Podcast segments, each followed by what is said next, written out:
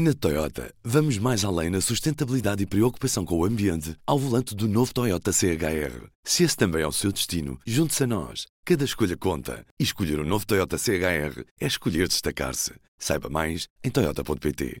Do Jornal Público, este é o Soundbite. Ruben Martins. E hoje, quase quase antes de irmos de paragem de Natal, viva Helena Pereira. Olá, viva. Helena, hoje temos um som nestes cumprimentos habituais de Natal entre Primeiro-Ministro e Presidência da República. Temos um som do ainda Primeiro-Ministro António Costa. Como Primeiro-Ministro, como ex-Primeiro-Ministro, não imitarei aqueles que também não imitei como Primeiro-Ministro mas poderá sempre contar com toda a minha disponibilidade para, ou telefone ou pessoalmente, eh, acrescentar um suplemento de otimismo quando a fé não seja suficiente.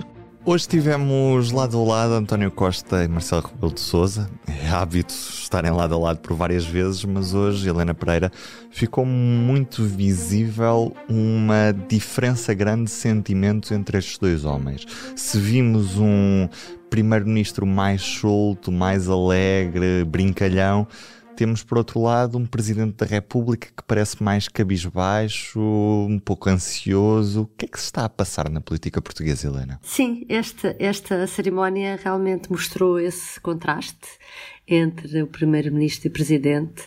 Uh, uh, António Costa, que é o, o otimista. Um, uh, irritante. irritante. Voltou, voltou aqui a ficar claro esse seu uhum. otimismo uhum. e a mostrar uh, o que nós vimos foi mais uma vez António Costa que está de saída está é um homem bem resolvido por assim dizer e está em grande forma e todo o discurso dele uh, de despedida do presidente teve imensos imensa, teve imensos recados, uns mais pessoais, como este, misturado com uma crítica aos ex-primeiros-ministros, leia-se, por exemplo, Passos Coelho, misturado com o PRR, porque ele também falou sobre as questões do PRR eh, e queixou-se, mais ou menos, dos vetos de Marcelo a algumas ordens profissionais, estatutos das ordens profissionais, e com uhum. isso pode atrasar o PRR. Aproveitou para dar uma alfinetada atual, de um tema atual ao Presidente um, mas este som, este som da, de, de, que estará disponível para continuar a dar uh, uma palavra de otimismo, uh, como quem diz que o Presidente poderá vir a precisar no futuro, porque os tempos que ficam para Marcelo podem ser complicados. Oh, Helena, não deixa de ser engraçado, porque a ideia que me dá é que neste momento António Costa tem um futuro melhor do que o do Presidente da República, porque Marcelo não sabe o que é que tem, eh, a Costa também não sabe, mas eu imagino que Costa saiba que o futuro será provavelmente melhor do que o estado em que está agora, e Marcelo não, porque poderá ter de enfrentar uma solução política com pouca estabilidade, poderá ter de enfrentar a ascensão da extrema-direita no Parlamento português, ainda mais do que tem agora, poderá ter de enfrentar um primeiro-ministro com o qual não, não tem tanta afinidade como tem com António Costa. Marcelo tem um futuro pior do que o, o do atual primeiro-ministro António Costa. O que é que tu achas, Helena? Sim, acho que há, há seguramente, quando olhamos para 2024, há problemas que, que, que toda a gente espera uhum. uh, que possam vir a existir uh, no caminho de, de Marcelo. Falámos ontem, ainda ontem falámos sobre isso um pouco. Uh, sobre, sobre a dificuldade da governabilidade que existirá para o próximo ano, tanto a nível das regionais como a nível das legislativas. Um, e António Costa, quer dizer, depois de ser Primeiro-Ministro durante estes oito anos, do ponto de vista pessoal, é um alívio, de algum modo, uh, o seu futuro político ou profissional, não é? É natural que ele esteja cansado e depois de uma fase inicial em que realmente estava muito revoltado, agora temos visto uh, António Costa confortável no papel de ex, de quase ex-Primeiro-Ministro. Uhum. Não é impressionante? E a determinada altura, António Costa até nessa, nesse dos conselhos, nessa onda de dar conselhos a Marcelo, também acaba a desejar um final, um bom final de mandato. A Marcelo um bocado a lembrar aquela questão que também é uma espécie de, de maldição, que é os finais de mandato dos presidentes, dos segundos mandatos de presidentes da República, são sempre muito complicados ao ponto do PS ter dito a um anterior a, a Presidente da República da área da direita, a Aníbal Cavaco Silva, que iria ajudar a, a, a, acabar com a dignidade, não é?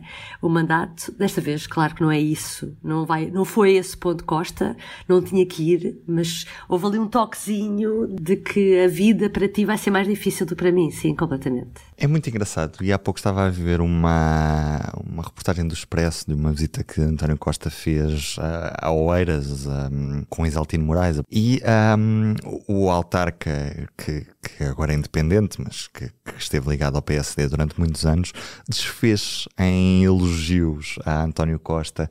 E isto mostra também um pouco a forma como António Costa está nesta fase final de, de mandato a ser culminar de um percurso que foi mais transversal do que as suas próprias fronteiras do, do, partido. E ele ganha eleições também por conseguir ser mais abrangente do que o próprio PS, não é? E será o, o risco da próxima fase.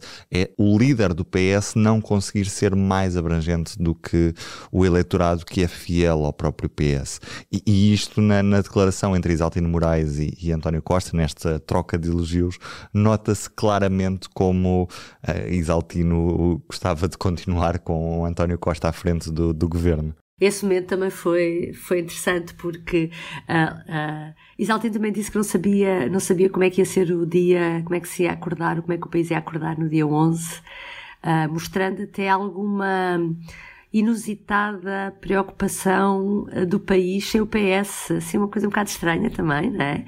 E, e António Costa respondeu-lhe com um otimismo, lá está, de hoje foi o mesmo, o mesmo otimismo de hoje, eh, a dizer que estava confiante, que, que era Pedro Nuno Santos, ele não disse o nome, não é? Mas que, eh, que não tem dúvidas de que o PS continuará a ser o partido mais votado.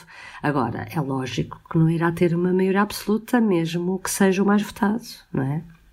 É, é irrepetível, é irrepetível. O próprio António Costa já disse isso eh, já assumiu isso, não é? E toda a gente uh, percebe que o próximo governo, uh, ou os próximos, dos próximos anos, vai ser difícil uma maioria absoluta de um só, de um só partido.